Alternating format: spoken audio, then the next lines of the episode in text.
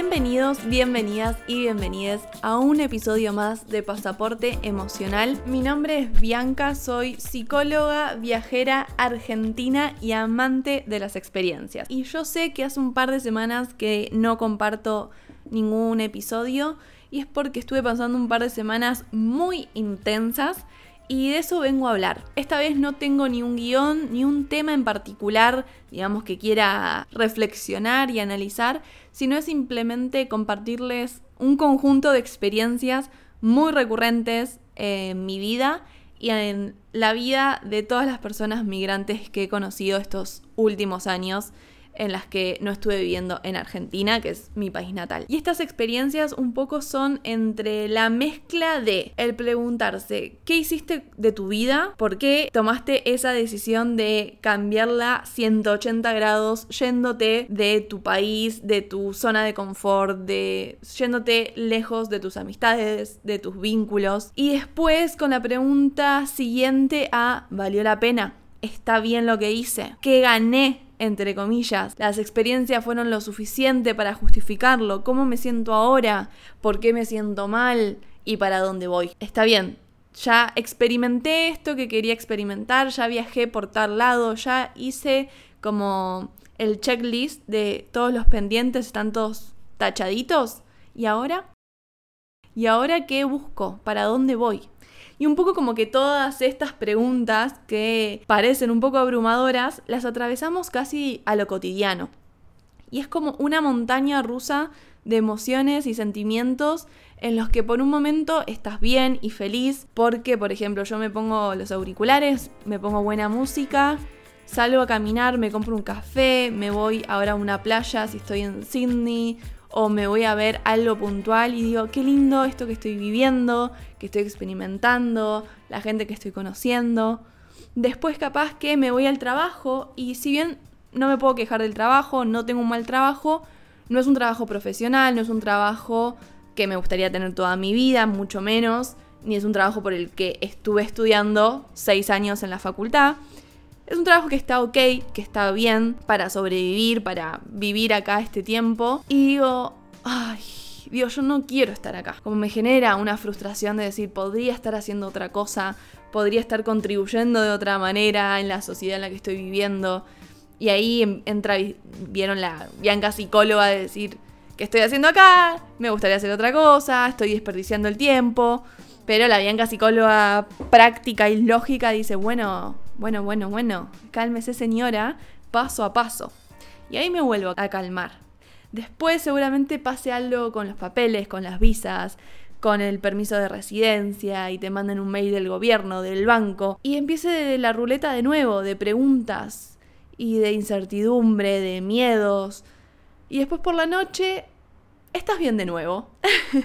estás contento, que tuviste un día productivo, que bueno, no estuvo tan mal, que sí, que vale la pena, te das cuenta que está bien lo que estás haciendo. Más entrada la noche, cuando no te puedes dormir porque la cabeza no para, empezás a extrañar, extrañar los abrazos de tus padres, las reuniones con tus amigos, las reuniones con tu familia, ese tío lejano que ah, no, no ves mucho, pero decís, cuando vuelvo a Argentina tengo que pasar más tiempo con ellos, con mis vínculos. O un amigo te manda un meme por Instagram porque en Argentina son las 3, 4 de la tarde, pero bueno, capaz en el país en el que estás es de madrugada y decís, ay, me encantaría en vez de estar hablando por Instagram mandándonos memes, estar juntos tomando unos mates o tomando un trago o compartiendo cualquier comida con esta persona y no se puede. Y no sé cuándo se va a poder. Que esa es la pregunta que últimamente me, está carcomiendo la cabeza, que sí he visto a familia hace poco, pero el no saber cuánto tiempo va a tener que pasar para volverlos a ver de nuevo, es algo que me genera que mi corazón se estruje y se sienta mal y, y, me hace cuestionarme realmente todo. Sé que esto varía en persona en persona, hay gente que es más apegada a sus vínculos, gente que menos, pero sinceramente no conozco a nadie que no lo haya pensado o no haya atravesado todo este tren de emociones que les estoy comentando.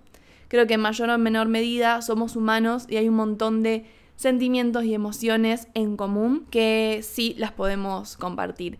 Y me parece muy sano el poder hablarlo, porque si yo me encierro sola en mi departamento, en mi pieza, dentro de mis pensamientos, me va a costar un montón romper esa cadena de emociones.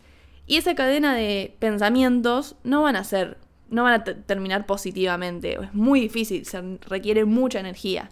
Y cuando estás exhausto de tu día de trabajo, de venir hace días y días con esos mismos pensamientos, es muy difícil encontrar otra respuesta.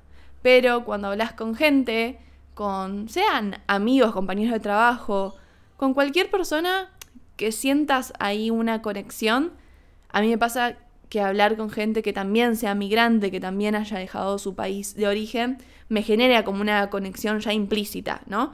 Como que hay algo que, que no tenés que explicar para entender.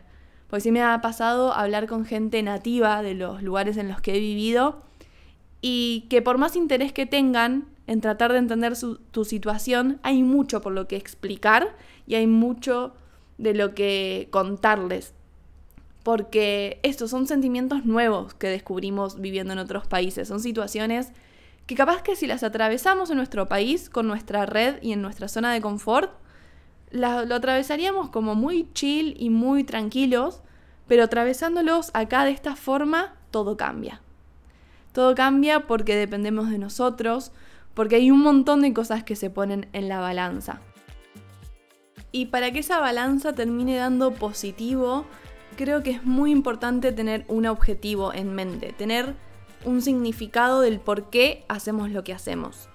Y acá es donde le quiero presentar a un autor que me marcó hace muchos años, la primera vez que leí su libro, quien es Víctor Frank, que fue un psiquiatra austríaco que sobrevivió al holocausto y fundó la logoterapia, que es el análisis existencial. En otros episodios hablaremos más sobre este tipo de terapia, sobre su filosofía. Me parece muy interesante y lo leí gracias a mi hermano que me lo recomendó mientras yo estaba en el secundario, me parece. Y después lo volví a leer eh, por la facultad, que también, bueno, nos lo pusieron como lectura obligatoria, que me pareció una de las mejores cosas que hizo mi universidad. Y Frank justamente habla de lo que vio en los campos de concentración, de que las personas que más chances de sobrevivir tenían y las que fueron sobreviviendo en el paso de los meses y de los años fueron esas personas que tenían un sentido, que tenían un porqué vivir, que los estaba esperando allá afuera o qué planes tenían para cuando la guerra se terminara.